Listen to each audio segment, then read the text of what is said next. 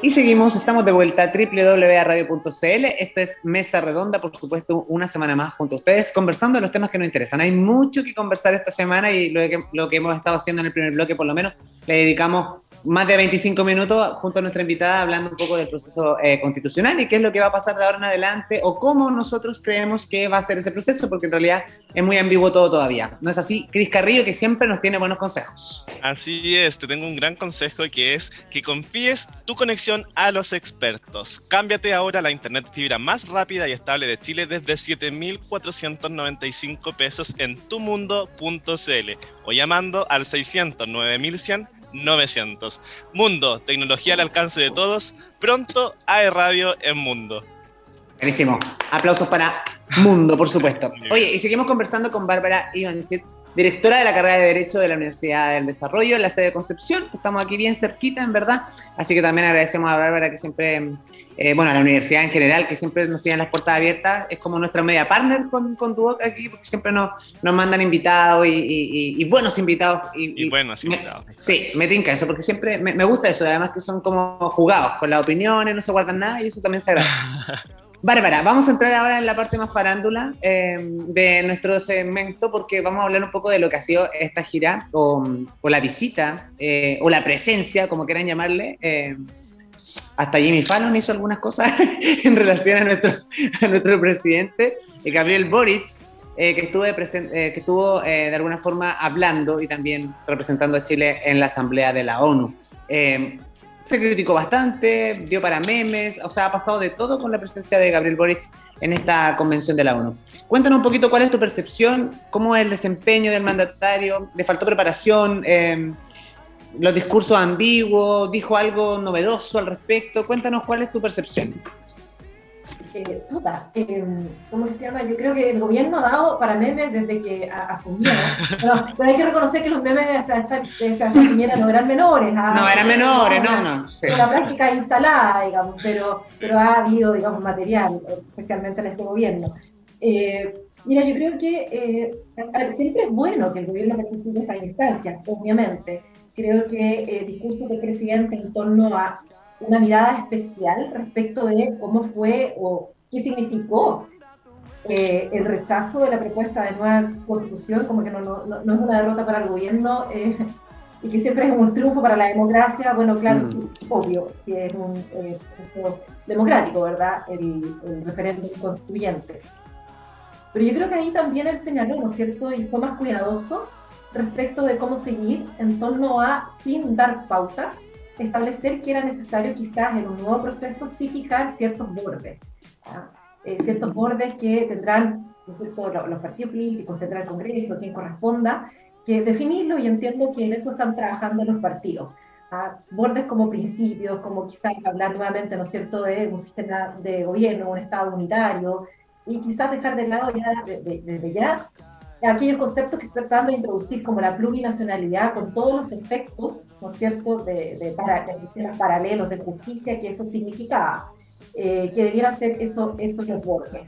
Eh, creo que también dentro de la noticia importante estuvo el tema del TPP-11, ¿no es cierto?, que eh, hoy día también está en el Senado para su aprobación previo a la ratificación del presidente de la República. Eso también ha dado que hablar respecto de, eh, de la posición del gobierno y los cambios que ha tenido en la mirada, ¿no es cierto?, de las ventajas que puede atraer este tratado, especialmente con la situación económica que hoy día estamos viviendo. Yo creo que eso, avanzar en eso es positivo. La verdad, Bárbara, bueno, yo voy a confesar algo, no sé si lo he dicho por acá antes. Yo estuve en la Asamblea General de la ONU hace algunos años atrás y hay una práctica que es muy habitual en la, en la ONU, que es cuando va a hablar un político y muchas personas están en desacuerdo con él, se salen del lugar de la misma asamblea y en esta oportunidad pasó que cuando el presidente Gabriel Boric va a dar su discurso, más de 40 delegaciones salen de este lugar en forma de rechazo quizás a la forma de ejercer política que ha estado desarrollando durante estos años.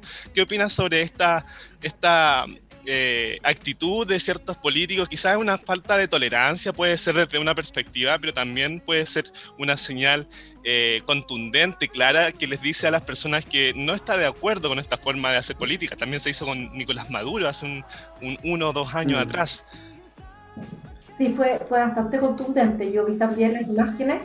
Eh, a ver, en lo personal, eh, súper en lo personal, yo creo que es una falta de respeto, ¿ah? del lado que sea. Yo creo que la Organización de Naciones Unidas justamente es una organización donde las distintas visiones tienen que ser escuchadas. Y eso refleja también una eh, forma de actuar, una forma de hacer política que se basa en la tolerancia. Yo creo que uno tiene que predicar con, con el ejemplo. Eh, y por lo tanto fue contundente, pero eh, independientemente que a lo mejor no, no, es el gobierno de mis preelecciones, yo no, estoy de acuerdo con ese tipo de prácticas, para uno o para otro lado. Eh, y claro, efectivamente, es bastante, ha sido bastante radical también en algunas cosas, el gobierno se ha equivocado bastante. como fue, por ejemplo, no recibir al embajador que lo estaba esperando ahí en la moneda, ¿no es cierto?, al embajador de Israel, eh, eso en política son errores gruesos. Entonces, eh, finalmente le pasan la cuenta. Eh, a su, el, haber dicho, ¿no es cierto?, que el programa de gobierno del presidente dependía un poco de la prueba, de la propuesta de nueva constitución y haber dejado, ¿no es mm. cierto?, de lado una serie de medidas necesarias para avanzar en los temas que más complican a la ciudadanía. Entonces, claro, que, que que, que, venga para Chile en el fondo, ¿no es cierto? Eh, esa, esa, respuesta por parte de los, colegas ahí en la, en la Asamblea de la ONU. Ahora también en formatos como, como lo es la Asamblea de la ONU, que finalmente la ciudadanía común y corriente se pregunta, claro, vemos a grandes mandatarios eh, en esta convención, todos juntos, cada uno dice lo que quiere, muchas veces no hay un lineamiento también, y lo mencionaba el otro día eh, escuchando un poco el discurso de Nayib Bukele, ¿no? El presidente de El Salvador, que de alguna forma decía que, que, lo volvía a reiterar, o sea, lo dije años anteriores y lo vuelvo a decir, creo que este está obsoleto, o sea, este formato en que uno venga aquí es aburrido, eh, eh, de alguna forma esta organización de Naciones Unidas, no, no, sé qué tan unidos somos, si cada país vive su propia independencia. Eh, había mucho tema ahí y es un discurso que tenía mucho que decir más allá, si uno puede estar no o con acuerdo con Bukele, pero creo que estos formatos de estas convenciones donde se juntan los grandes mandatarios también es una, forma distinta que muchas veces la ciudadanía no entiende que finalmente cuál es el fin. Entonces sería bueno también que nosotros aquí tuviéramos la posibilidad de contarles un poquito qué es lo que busca la, ONU y finalmente, ¿caso es un, formato obsoleto como lo decía Bukele o otros mandatarios también? Uy, qué difícil la, la pregunta. No, no soy experta en relaciones internacionales o derecho internacional, pero a ver, eh, efectivamente las organizaciones internacionales como la Organización de Naciones Unidas o más regionales como la Organización de Estados Americanos, lo que buscan, ¿no es cierto?, es defender ciertos principios importantes en materia internacional. Mm. Ahora, uno de esos principios, el más importante, porque recordemos que la Organización de Naciones Unidas es la sucesora de la Sociedad de las Naciones. La Sociedad de las Naciones nace, ¿no es cierto?, por la Primera Guerra Mundial, la Organización de Naciones Unidas, después de la Segunda, justamente para evitar que se vuelvan a cometer las atrocidades que se cometieron, ¿no es cierto?, producto de estas guerras mundiales y hacer efectivo el principio de prohibición de amenaza o del uso de la fuerza en el derecho internacional. Sin embargo, la Sociedad de las Naciones fracasó porque no pudo evitar la Segunda Guerra Mundial. Hoy día vemos cómo también la Organización de Naciones Unidas tampoco logra evitar guerras como la que existe hoy día entre Rusia y Ucrania. ¿ah? Tampoco eh, logra evitar, ¿no es cierto?, lo que fue la invasión, armada del gobierno de Bush hijo a Irak, ¿no es cierto?, eh, después de la caída de las Torres Gemelas. Mm. Entonces, eh, aduciendo una legítima defensa preventiva que no existe en el derecho internacional. Eh, entonces, la forma en que está diseñado, por ejemplo, el Consejo de Seguridad de Naciones Unidas, donde existen países que tienen derecho a veto, es decir, valen más que otros países, tiene un problema de diseño hoy día para el, eh, cumplimiento de sus fines. Ahora, no debemos olvidar, eso sí, que las organizaciones internacionales no son más que los estados que las conforman. Mm. No somos sujetos, eh, eh, un tercero, un sujeto tan independiente. La voluntad de esa organización, del Consejo de Seguridad de Naciones Unidas, la Asamblea General, son los estados que las conforman. Y ahí viene nuevamente el tema del equilibrio de poderes, de que Estado pesa más que otro, que finalmente van definiendo los destinos de estas organizaciones. Yo creo que efectivamente es una organización que requiere una revisión. Y ahí está la voluntad política de los Estados, obviamente. Trabajo de todo entonces modificar ahí el, el, el, el formato de, estos encuentros. Oye, y Bárbara dice, no soy experta en relaciones internacionales, pero se sale con una... Una, Una tremenda pero explicación. tremenda, tremenda. Eh, pero bueno, el presidente Boric eh, viajó a Nueva York con varios de los ministros y eh, fue una de las ministras las que tuvo que adelantar su retorno, que fue la ministra Maya Fernández a, a- a Chile por eh, una filtración de datos del Estado Mayor que eh, al parecer fue hackeada. eh, fue hackeada desde Centroamérica, así se ha difundido. No hay tanta información al respecto todavía, eh, no está todos los antecedentes de lo que se sabe, pero ya se han, han renunciado varios eh, cabezas, por supuesto, de, de Fuerzas Armadas. ¿Qué opinión te, da al respecto, Bárbara, con respecto a, esta situación que es un poco eh, bien conflictuada? Puede haber eh, muchos peligros para la nación. Al ciudadano común y corriente, eh, ¿qué, ¿por qué es peligroso esto, digamos? Uf, a ver. Considerando que somos, somos recopuchentos además. Además. ¿Qué dice? Oye, es- obviamente que es súper delicado porque, a ver, el Estado Mayor Conjunto, ¿verdad? Es un, eh, es un órgano que asesora, ¿verdad?, al, al ejército en estas materias de justamente inteligencia. Y entiendo que se hackearon, no, no estoy muy segura, corríjanme por favor, que se hackearon correos desde el año 2018 a la fecha. O sea, eso comprende todo lo que eh, fue la seguridad durante la revuelta de octubre del año 2019, ¿verdad? Todo el tema constituyente, todo el tema del gobierno del presidente de las relaciones eh, con los estados vecinos. Entonces, es una información muy, muy sensible. El problema, creo ayer también escuchaba, es que este problema de vulnerabilidad que se había informado al gobierno, a la, a la ministra, ¿no es cierto?, eh, de Defensa, eh, fue justamente un problema de vulnerabilidad, ¿no es cierto?, que se, entiendo que se, se- se informó en mayo, pero ya ahí se había filtrado la información. Entonces no se le informó al gobierno de la filtración recién hasta ahora. Así es que ahora, eh, ¿cómo se llama? Claro, efectivamente renuncia el jefe del Estado Mayor eh, y algunos han sostenido que también tiene que asumir su responsabilidad la ministra de Defensa, pero habría que definir primero qué tipo de responsabilidad tenía, si es que efectivamente no se le entregó toda la información desde el principio. Así que es una noticia en desarrollo, ¿ah? noticia en curso. Vamos a tener Sí, que todavía estamos en eso, sí. Además que no, no es, no es menor, o sea, son, son 400 mil correos. O sea, estamos Una considerando... época- en una época además muy sensible, ¿verdad? Eh, para, para el país. Así es que es muy complicado el tema de la, de la, de la ciberseguridad. Sí, sí. y- o sea, imagínate que hoy día estamos, bueno, y todos estamos expuestos a que nos suceda, ¿ah? no solamente el Estado. Yo creo que nosotros ya estamos tan eh, eh, involucrados en la tecnología, los computadores, hoy día ocupamos las mismas claves para todo, o sea, tenemos, eh, hoy día, hoy día el hackeo, el que quiere hackearte, yo siempre digo, el que quiere hackearte te va a hackear cuando tú menos lo esperes. Y es más, y el que no quiere hackearte porque definitivamente tu vida no le importa a nadie, porque, porque Gracias a finalmente... Dios. oh. Sí, claro, o sea, al que no, al que no por último no, no le duplican la cuenta, no le crean una cuenta falsa, ¿cachai? Como que a todo el mundo le pasan eso. Imagínate, no le va a pasar al Estado. Oye, le Finalmente- pasó, le pasó a la banca hace unos años atrás también, ¿verdad? Y se hackearon Sí. ahí la información de las cuentas, fue bastante complejo ese tema. Así que, Sí, claro, sí, no, de todas maneras. Así que ahí vamos a ver lo que pasa. Noticia en desarrollo. Sí, de todas maneras. Noticia en desarrollo. Y qué bueno, gracias, Cristi, porque justo se me había ido el, el tema ese, que, que era un tremendo tema ahí, que qué bueno que lo, alcanzaste a hacer el checklist para analizarlo aquí con la Bárbara. Y otro tema que ha sido la polémica también de la semana, eh, yo ya lo mencionaba el otro día en mi TikTok, que yo de repente cuento novedades, pero también estuve hablando precisamente de Irina Caramanos, la polola, la pareja eh, de Gabriel Boric.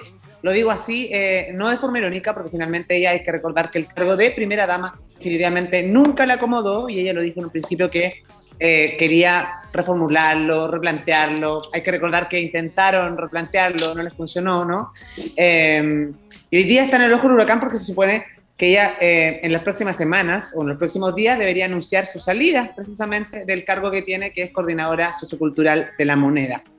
¿Qué tan, eh, ¿Qué tan efectivo puede ser, o yo creo que contraproducente, puede ser la salida de Irina Caramaro Bárbara eh, de la moneda? eh, si hoy en día ya la, la- la desaprobación al gobierno del presidente Boris está en baja, eh, de alguna u otra forma, Irina Caramanos también se había ganado un, un cierto sector que tiene este, al, al público más feminista, ¿no? al empoderamiento del rostro femenino como, como dentro de la moneda, y hoy en día que de partida, me parece muy descabellado que, que- salga este rumor precisamente cuando ella no estaba en Chile, sino que estaba eh, acompañando a Gabriel Boric en la ONU. Eh, pero ¿qué te parece? O analicemos, vamos más al análisis. ¿Qué te parece ella particularmente? ¿no? Desde la perspectiva, siento que ella no se acomoda al, plano político, ¿no?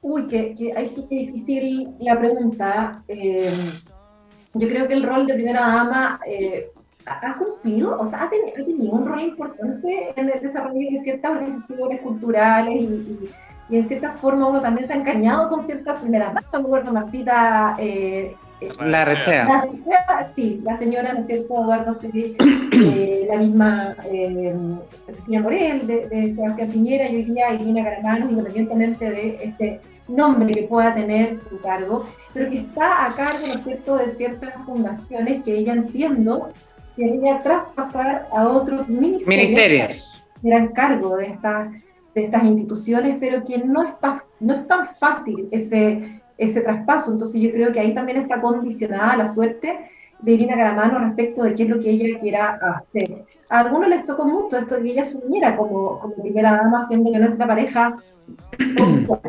Y, y ahí concuerdo contigo, Nilsson. Bueno, hoy día, en los tiempos que corren hoy día, ¿a qué le llamamos pareja oficial, verdad? El- Claro. Pareja oficial, yo creo que esa es la palabra, la pareja oficial, porque finalmente hay, o sea, y no digamos hoy día nos creemos un país súper, eh, eh, un país liberado, un país con una mentalidad súper abierta, y hay que decirlo, o sea, hoy en día somos un país muy conservador. Hay una- un porcentaje de la población que eh, de alguna forma ve el matrimonio insti- institucional eh, que es súper importante. O sea, finalmente, si la imagen de primera dama de partida no es de elección popular, porque nosotros no elegimos a la primera dama, ¿no? Eh, eh, y llega a la moneda como cuál es el mérito de la persona que llega a ocupar este cargo. Eh, obviamente, mínimo, la ciudadanía espera que sea la esposa del presidente. Y en definitivamente, y definitivamente, o sea, yo, ¿cuál sería lo más lógico en este caso? Que a lo mejor si no está casado o no tiene un vínculo, eh, definitivamente se desligue de esa, de, de esa postura, ¿no? Porque finalmente no, eh, eh, este país es demasiado conservador y en el, en el plano como, ¿cómo le llamamos? Es, como, no sabemos si es la novia, ¿no? Y viendo un poco más allá, porque en el fondo es una, eh, como un encargado cultural, que finalmente cuando la presidenta Bachelet, Mm. bueno, no había primer ramo, entonces... Claro. Y ya vemos, no, y, ya, y ahí hay otro tema ahora, porque ya vemos lo que pasó con ese primer damo, en ese, Claro. en ese- Sí, pero, pero igual entendamos que, bueno, nuestra constitución vigente habla de que la familia es el núcleo fundamental de la sociedad y uno entiende que quizás el hijo de la presidenta es parte de su familia directa, nadie lo puede negar. Sí. Pero esta relación entre el presidente Boric y su pareja podría terminar en cualquier momento. De esto se especula, y yo lo he leído en Twitter, que ya esta pareja no está junta hace mucho tiempo, pero eso ya es el cabinero. pero, pero también se especula, entonces... eh, eh, me, me- me llama la atención lo que dices tú, Bárbara, porque efectivamente eh, las primeras damas han tenido mucho cariño, han sido muy, muy queridas por la ciudadanía, inclusive en el segundo periodo del presidente eh, Sebastián Piñera, cuando ya había bajado mucho su pop- popularidad, la que siempre estuvo en alto fue Cecilia Morel. Y de hecho, muchos memes eh, hay con respecto a que pobre Cecilia Morel, que tienen que soportarlo y cosas al respecto. Entonces, efectivamente, quizás en algún futuro, cuando tengamos otro presidente que, que venga con su señora, podríamos retomar este cargo, porque finalmente a las primeras damas hay que aclarar que no se les paga, no tienen un sueldo. Sí hay una cantidad de ingresos que, que, que se le pagan asesoría y otras cosas más, pero eh, es un cargo relevante sin duda en nuestra... eh, en nuestra cultura. Oye, pero puede ser por eso que Irina Caramaro se quiere ir también, ¿no? Porque finalmente si no me estás pagando un sueldo y tengo que trabajar gratis, a lo mejor y también es válido que tenga otras prioridades finalmente, ¿no? Si ella es simplemente la polola del presidente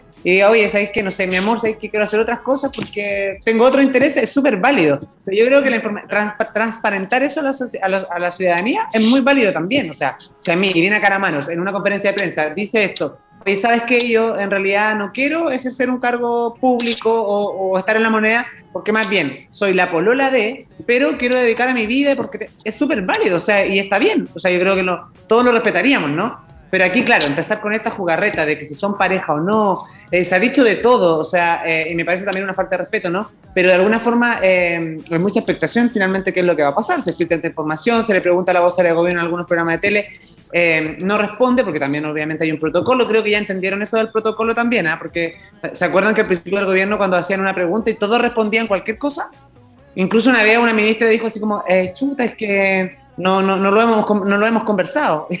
y estaba como la embarraya, ¿verdad? Desatada. O sea, hay, hay, muchas descoordinaciones, pero creo que ya están aprendiendo. Ay, eso fue, claro, cuando saquearon el ¿ah? que no, no, no visto. Sacaron todos sí. la ministra del Interior de ese entonces, claro, dijo, no, no he visto la noticia, pero era a las 10 de la mañana. Todavía pasado la madrugada anterior. Pero claro. y le respondo, claro, son errores como, como eso que finalmente hacen surgir los memes del gobierno. Pero, oye, y respecto de, de Cristian, del concepto de familia, fíjate que la Constitución efectivamente reconoce a la familia como núcleo fundamental de la sociedad, establece, ¿no es cierto?, que el Estado debe eh, resguardar a la población y fortalecer la familia, pero nunca definió familia. ¿ah? Entonces, eh, ese dio, por ejemplo, cuando se discutió el divorcio para modificar la ley de matrimonio civil, que se decía no es inconstitucional porque atenta contra la familia, pero finalmente se pero es que la familia no es solamente la que surge del matrimonio. Mm, eh, en eso, en la propuesta de nueva constitución era bastante clara en reconocer a la familia eh, en sus diversas especies ¿ah? o de distintos tipos de familia, no sé bien cómo textualmente lo, lo decía. Un poco también obedeciendo un caso que, hubo en contra de Chile, caso eh, Atalarri tras versus Chile en la Corte Interamericana de Derechos Humanos, donde la Corte dice, oiga, Estado, usted tiene un concepto muy estereotipado de familia, la familia es mucho más que la que surge del matrimonio entre un hombre y una mujer, hoy día el mm. matrimonio también se modificó. Sí.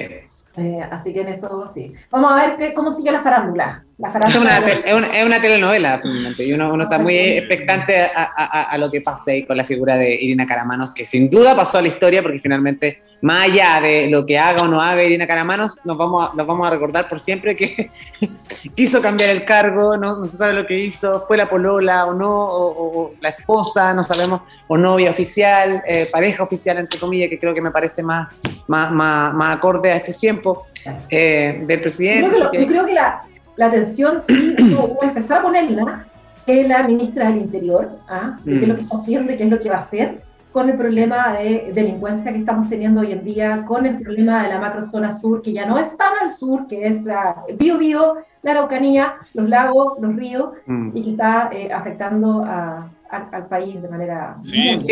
bueno, hay una visita frustrada, ¿no? Porque finalmente, eh, bueno, la ministra Isquiasiche cuando vino, ya sabemos todo lo que pasó, ¿no? El presidente Boric, tengo entendido, y también algunas fuentes cercanas mencionaron que el presidente Boric en campaña, efectivamente, estuvo en la zona conversando, se reunió con, con, vecinos y todo de los sectores afectados, pero ahora, claro, siendo presidente, no ha podido eh, retomar ese diálogo y es muy raro también, ¿no? Con, bueno, después vino la detención de Jay que también se, produce, mucho se dijo que era parte de una pseudo campaña por el apruebo para que la ciudadanía de alguna forma, eh, de hecho, se dijo de todo esos días porque fue previo a al plebiscito de salida, pero ha habido todo un tema ahí que es un tema que en realidad yo siempre lo, lo he dicho, o sea, han sido pocas personas y pocos han tenido la valentía de mencionar que es terrorismo lo que se vive en la Araucanía o incluso en la región del Bío Creo que la palabra terrorismo no hay que tenerle miedo, sino al contrario, hay que ver las formas de solucionarlo. Efectivamente causa terror. Y qué bueno que hayas tocado este tema, Bárbara, porque efectivamente las personas eh, lo comentan bastante de que el presidente Boric ya ha viajado dos veces a Nueva York, ha viajado a Colombia, ha viajado a Argentina, a Canadá y ha viajado dos veces a Magallanes y ha recorrido gran parte de Chile, pero donde el gran problema existente hoy en día, que es la seguridad, número uno en todas las encuestas de Ciudadana, eh, no ha ido ninguna vez a la macrozona sur, ni a Bio Bio, ni a Arau, ni, ni a, Araucanía. Por lo tanto, eh, ¿qué, eh, ¿qué, más hay que esperar para que pueda eh, el Poder Ejecutivo, digamos, a, establecer alguna solución con respecto a, a, a esta zona. Quizás hay que mejorar el estado de excepción constitucional, ampliarlo un poquito más en esta zona, porque también se comenta de que probablemente acá en el Biobío se va a cambiar el gabinete completo del gobierno regional, se van a cambiar los CEREMI, se va a cambiar la delegada presidencial Daniela Dresner. Lo más probable es que lo vamos a comentar pronto en algunos capítulos más, porque esto es. Acá de golpear. no, tenía, no tenía esa información, Cris. Está en circulación, se está Sí, bueno, eh, es, es, reciente, digamos, pero todavía no está confirmada. Por lo tanto, eh, ¿qué, ¿qué, más hay que esperar para que ellos vengan a esta zona y que se pueda hacer algo? No estamos muy lejos de esto. El gobierno había condicionado la visita a la, ya hablemos de macrozona, mm. eh, para después del plebiscito de salida, recuerden que ellos habían dicho nosotros que, que iban a retomar el tema. Y yo creo que hay que hacer distinciones. Efectivamente, hay grupos terroristas y otra cosa es la causa mapuche. O sea, yo, yo creo que hubo un mal diagnóstico del problema por parte de la ministra que se aventuró en un viaje poco, un poco responsable o por desconocimiento de lo que realmente está pasando en, en la zona sur y en Biobío. Ahora, recientemente el, el, descarrilamiento de un tren de carga de, de, de, madera, que fue, se lo adjudicó la CAM, ah, creo, sí. ¿No es cierto? Ahora, hace unos días, de acá. Entonces, eh, es un tema que efectivamente no... Piensen ustedes que Pedro Urquiza, que era el ex encargado de la seguridad, ¿no es cierto?, de la persona sur en el gobierno de Piñera, ingresó un requerimiento al Tribunal Constitucional hace unos días atrás para que efectivamente el tribunal declarara a estos movimientos como terroristas, de acuerdo con lo que faculta el artículo 93, número 10 de la Constitución. Y se declaró inadmisible el requerimiento, o sea, ni siquiera se ingresó a tramitación de fondo, porque efectivamente hoy día la, la presidenta del Tribunal Constitucional también ha declarado eh, en favor de la causa mapuche. Entonces, mm. eh, hay, hay, eh, es súper es súper raro, Bárbara. Sí. Voluntades para voluntades. Tenemos problemas de terrorismo, de narcotráfico, sí. de robo de madera. Mm. Porque es súper es super raro ahí, llama mucho la atención también porque es extraño toda esta situación de descoordinación y la falta de voluntad también, eh, porque, no sé, en el, en el caso del sub, el subsecretario Manuel Monsalve, él ha venido muchas veces a la zona, eh, siendo antes... Eh, y desde acá eh, ha tenido la posibilidad, o sea, el presidente Boric no tiene excusa como para, de alguna forma, no eh, sentirse solo, ¿no? Decir, oye, voy a ir solo, me van a tirar los leones, no sé lo que va a pasar en términos de seguridad. Como que siento que un, po un poquito de temor también, un poquito de miedo. Entonces, yo creo que hay, hay, hay, un poco de falta de voluntad, precisamente lo que dices tú, y de organización. O sea, yo creo que lo, los espacios están como para dialogar, eh, el respaldo también lo tiene, me parece que la figura de Manuel Monsalves cada día se va haciendo más relevante dentro de esta cuadrilla de, de, de gabinete que tenemos nuevo, que, que, fue reformulado hace muy poco. Eh, uno de los mejores Uno de los mejores, sí.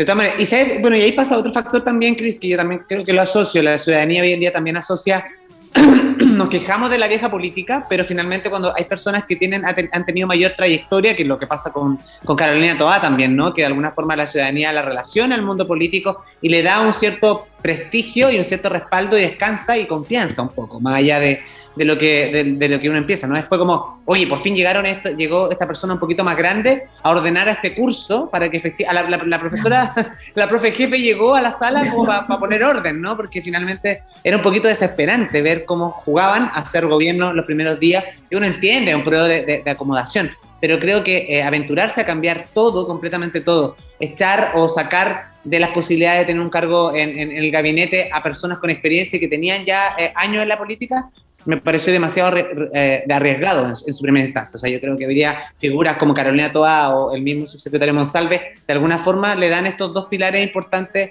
eh, y de respaldo, de espaldarazo al presidente Boris, que uno entiende que es joven, que, todavía, que tiene poca experiencia. Hay un cierta, una, incluso hay una cierta inexperiencia para plantearse frente al público, ¿no? En sus discursos, uno de repente, yo me pasa que me pongo nervioso un poco cuando lo veo así como ya ¿Qué va a decir? Me pasaba con Sebastián Piñera antes que con sus TIC, ahora me, me pasa un poco con, con, cuáles son las declaraciones que va a hacer Gabriel Boric. ¿Qué va a decir? sí, ¿qué va a decir? Me pasa. Me pasaba también. Y me pasó con Isque Asiches, o sea, me, así como, ¿cuál? Y, y, bueno, por lo mismo también se habla de que lo más probable es que los próximos días se venga una acusación constitucional contra el presidente Boric. Se fue trending topic esta semana en Twitter. A propósito, comentarle a, a quienes nos escuchan, porque muchos han hablado de que Sebastián Piñera habló estos últimos días, después de tanto tiempo en silencio y todo. Y acá, bueno, eh, Bárbara lo puede corroborar, ella tiene conocimiento en derecho constitucional, que los presidentes de la República tienen eh, hasta seis meses después de terminar su periodo presidencial, eh, pueden ser acusados constitucionalmente. Por lo tanto, a mí me parece que el presidente, eh, el expresidente Sebastián Piñera, lo más probable es que se mantuvo en silencio de, eh, para no provocar ninguna acusación constitucional en estos últimos tiempos y por la misma razón, razón también ahora se dio a conocer de que salió del país a Francia dentro, creo que fue antes de ayer. Por lo tanto, bueno, quizás se venga la primera acusación constitucional contra el presidente Boric eh, en los próximos días. Podría ser un, un, temazo para los próximos capítulos, querido amigo. ¿Están lanzando pura primicia aquí? Es, es, complejo, sí, y la verdad que Chile Vamos ya, ya eh, lo declaró después del plebiscito su voluntad no es acusar constitucionalmente ni a los ministros, todo lo contrario, es forzar y apoyar y ofrecer la ayuda y apoyo al gobierno. Así, en el fondo todos queremos que a Chile le vaya bien. Entonces, que no iba a ser la táctica que Mm. ellos pensaban usar, eh, como sí lo había hecho, ¿no es cierto? Eh, los que eran oposición en el gobierno de, de Piñera, que lo hicieron con tantos ministros, con el intendente, todo, el intendente, ah, se me fue el nombre del intendente de Santiago cuando, Eh, eh, para el copamiento preventivo en la Plaza Italia, ¿verdad? ujú. Guevara, el intendente Guevara. Guevara, sí. Eh, y bueno, efectivamente, eh, salieron hasta ministros en su momento. Eh, Claro. Chadwick, Chadwick, acusado eh, constitucionalmente. acusado constitucionalmente el presidente de la República, que se cayó, ¿no es cierto?, en, en el Senado, él no prosperó, pero hubo muchas acusaciones constitucionales. Acá, eh, en el fondo, se dijo, no, no, no vamos a utilizar la misma herramienta, queremos que al gobierno le vaya, le vaya bien. Efectivamente, el cambio de gobierno era necesario, yo creo que podían hacerlo antes, porque hubiera sido muy mal visto, pero bueno, el plebiscito de salida fue una excusa. Yo creo que se apuró mucho el presidente, sí, ahí vimos nuevamente el chascarro, que se demoró, que a último momento el subsecretario del Interior no prosperó. Era un subsecretario que en 2011 había emitido comentarios muy negativos en contra de carabineros que dependen del Ministerio del Interior. Cataldo elimina- elimina- eliminando los tweets cinco minutos antes que lo nombraran. Es- pero esos, son esos errores que uno dice, pero en serio, si un mínimo de diligencia en el fondo, ¿te fijas? Eh, que efectivamente hoy día tener una ministra del Interior pareciera ser con más espalda, pero eh, qué bueno que sigamos al ver el cargo y que ojalá empiece, ¿no es cierto?, a, a gobernar. eh, por, por el bien de, de- de todos los chilenos. Sí. Así que claro, efectivamente, Cristian, sí, un presidente de la República hasta seis meses después de terminado su gobierno puede ser objeto de una acusación constitucional. Ahora, ¿por qué se mantuvo callado él, el, el- el ex candidato a presidente de la República, José Antonio Castro? Yo creo que también hubo ahí un tema de estrategia para no eh, afectar al rechazo. ¿ah? Eh, Son, son personas que no generan mucha simpatía, eh, entonces podía ser contraproducente que se manifestaran partidarios por el rechazo. Esa es mi opinión. Sí, yo personal. Sí, igual es un, es un buen punto a analizar, claramente. Sí. Eh, y me gustaría antes de preguntar, preguntarte un último punto, hay mucho debate también en relación a lo que pasó con el plebiscito de salida, ¿no? Cuando, eh, con este voto obligatorio. ¿Qué te, qué te parece a ti el voto obligatorio, Bárbara? Eh, ¿Crees que deberíamos mantenerlo de aquí en adelante? Yo la verdad es que soy partidaria del voto obligatorio, ¿ah? porque creo que uno, a ver, me pasa, siempre lo digo y se lo digo a, mi- a mis alumnos, que somos la generación, sobre todo los, los más jóvenes, ustedes, el boom de los derechos humanos. Y nos han hablado de derechos toda la vida, pero muy poco de deberes.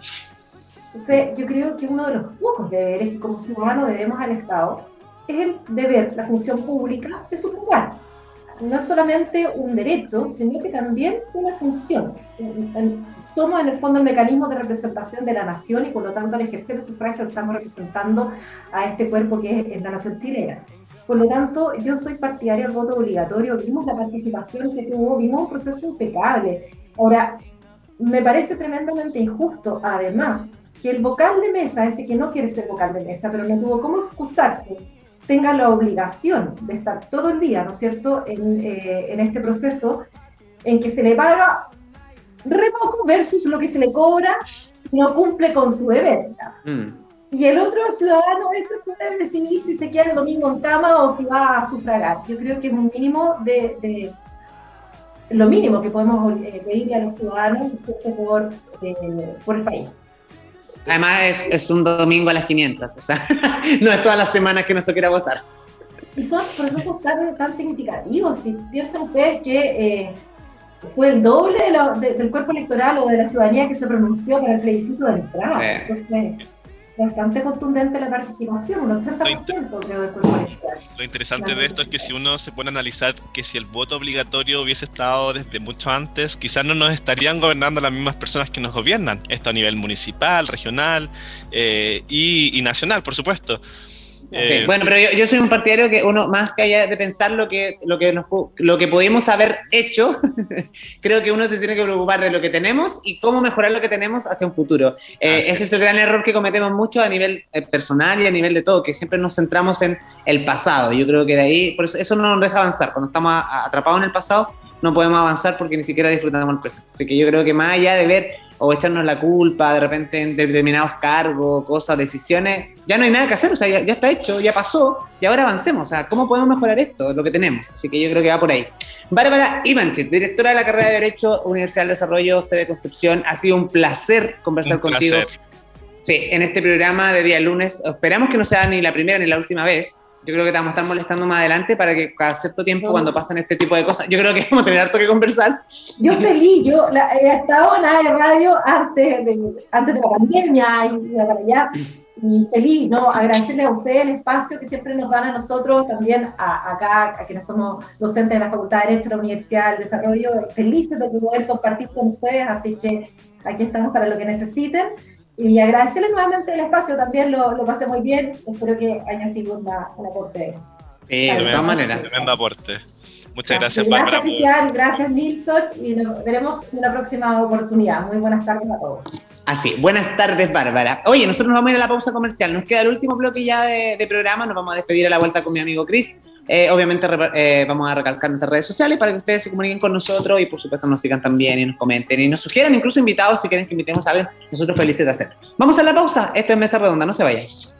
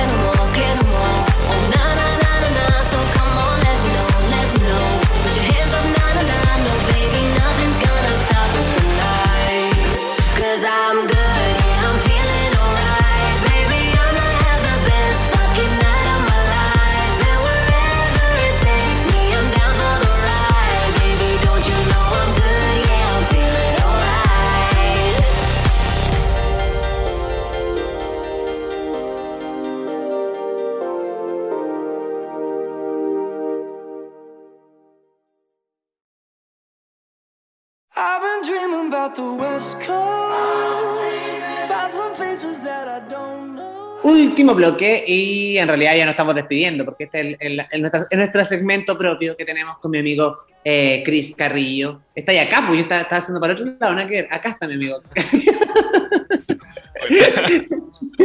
hemos, llegado, hemos llegado al final de nuestro programa y siempre nos vamos con una noticia importante. Y hoy día también no- tenemos noticias importantes, ¿no? Sí, y una tremenda noticia que los va a hacer feliz a todos. Porque el 1 de octubre entrará en vigor la fase de apertura del plan paso a paso, que entre otras cosas contempla cambios en la normativa de mascarillas y al fin de la exigencia del pase de movilidad en el contexto de pandemia, tal como anunció el Ministerio de Salud. Pero ¿qué conlleva esto? Mascarillas, fuera, vacunación y pase de movilidad, por supuesto, ya no va a ser obligatorio, querido amigo. Eh, yo estoy aquí de Mientras tú comentabas, yo estaba de imagen de apoyo, amigo. Bueno, la mascarilla, definitivamente. la vamos a tener que, vamos a tener que dejar. Y ahí los chicos de la- de la sala técnica también, nuestra querida Cami y Godé están ahí con mascarilla.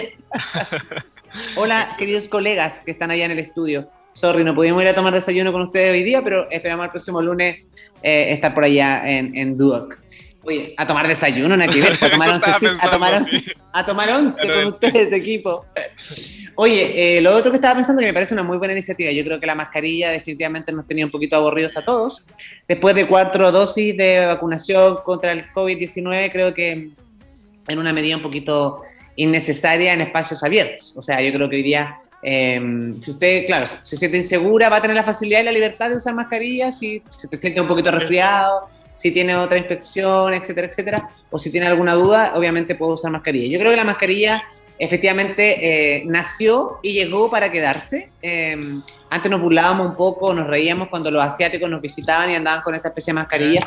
Y creo que hoy en día nosotros eh, lo, vamos, lo, lo vamos a seguir usando igual. O sea, hoy día yo creo que cuando veamos un, un lugar que está, hay mucha gran, gran, aglomeración de personas, obviamente vamos a estar con la mascarilla, la mascarilla puesta para no exponernos nomás finalmente, ¿no? Pero hoy día hay que considerar que las el gran porcentaje de la población que está vacunado con cuatro dosis, eh, el COVID hoy día le pega, entre comillas, bastante eh, con menos fuerza, o sea, es un resfriado muy leve, finalmente, ¿no? Sin desmerecer las personas que tienen enfermedades eh, eh, de, de, de eh, base, ¿no? Que, que, pueden sufrir grandes complicaciones. Así que por, esa, por esas personas y por los adultos mayores tenemos que seguir cuidándonos. Eso es importante. Siempre he llamado a la precaución de alguna forma, pero por lo menos ya en espacios públicos y en la calle, aunque yo debo decir que he sido eh, bastante eh, revolucionario con eso porque la mascarilla, en, y tú también, Chris, en la calle como que la uso poco, la uso poco, sí. la verdad. Oye, no, y comentar que eh, va a ser obligatorio solamente el uso de mascarillas en centros, centros de, asistencia, de asistencia de salud, digamos, consultorios, hospitales, clínicas, va a ser completamente obligatorio el uso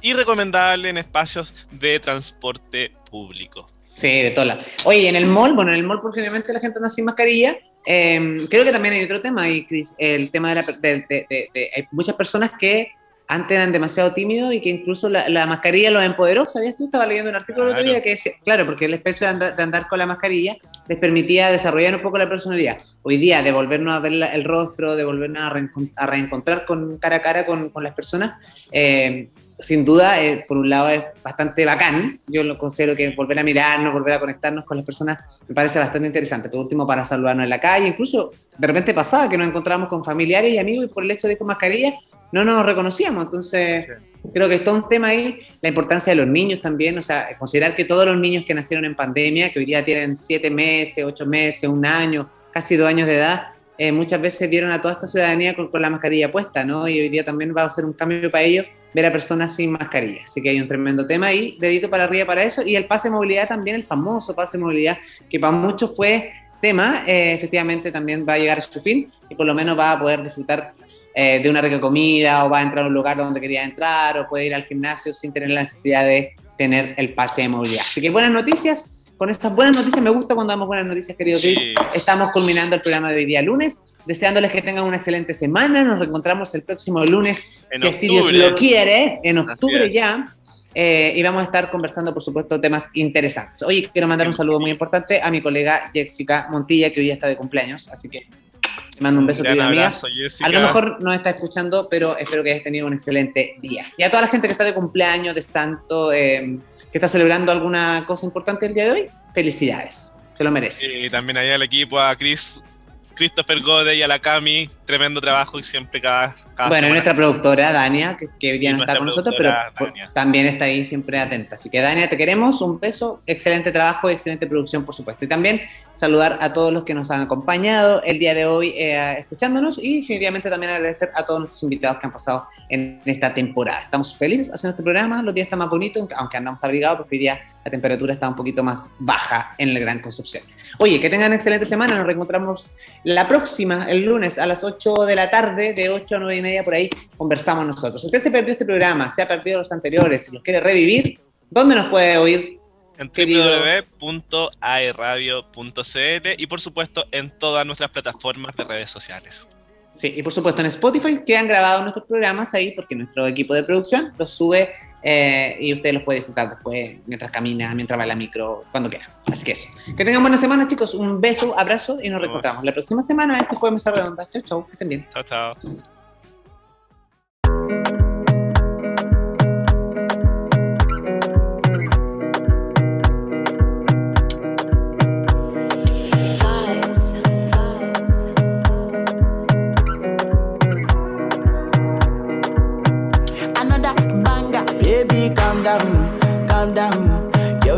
Body, it puts in my heart for lockdown, for lockdown, oh lockdown. Yo, you sweet life, phantom, phantom. If I tell you say I love you, you know they for me, young girl, oh young girl. No, tell me no, no, no, no, oh, oh, oh, oh, oh, oh, oh, oh, oh, oh, oh, oh, oh, oh, oh. Baby, gon' give me your lo, lo, lo,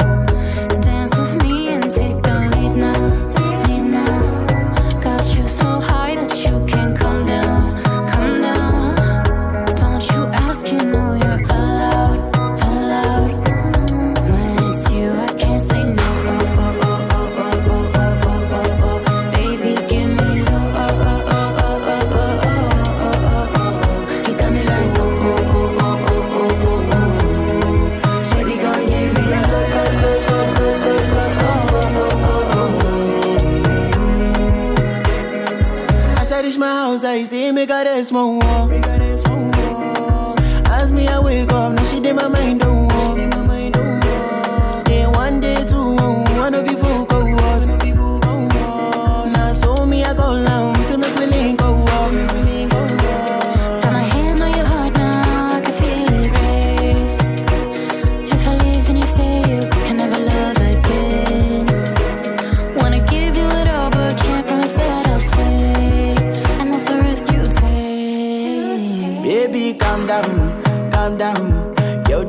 Body, it puts in my heart for lockdown, for lockdown, oh lockdown. Yo, you sweet life, phantom, phantom. If I tell you say I love you, you know they for me, young girl, oh young girl. No, tell me no, no, no, no,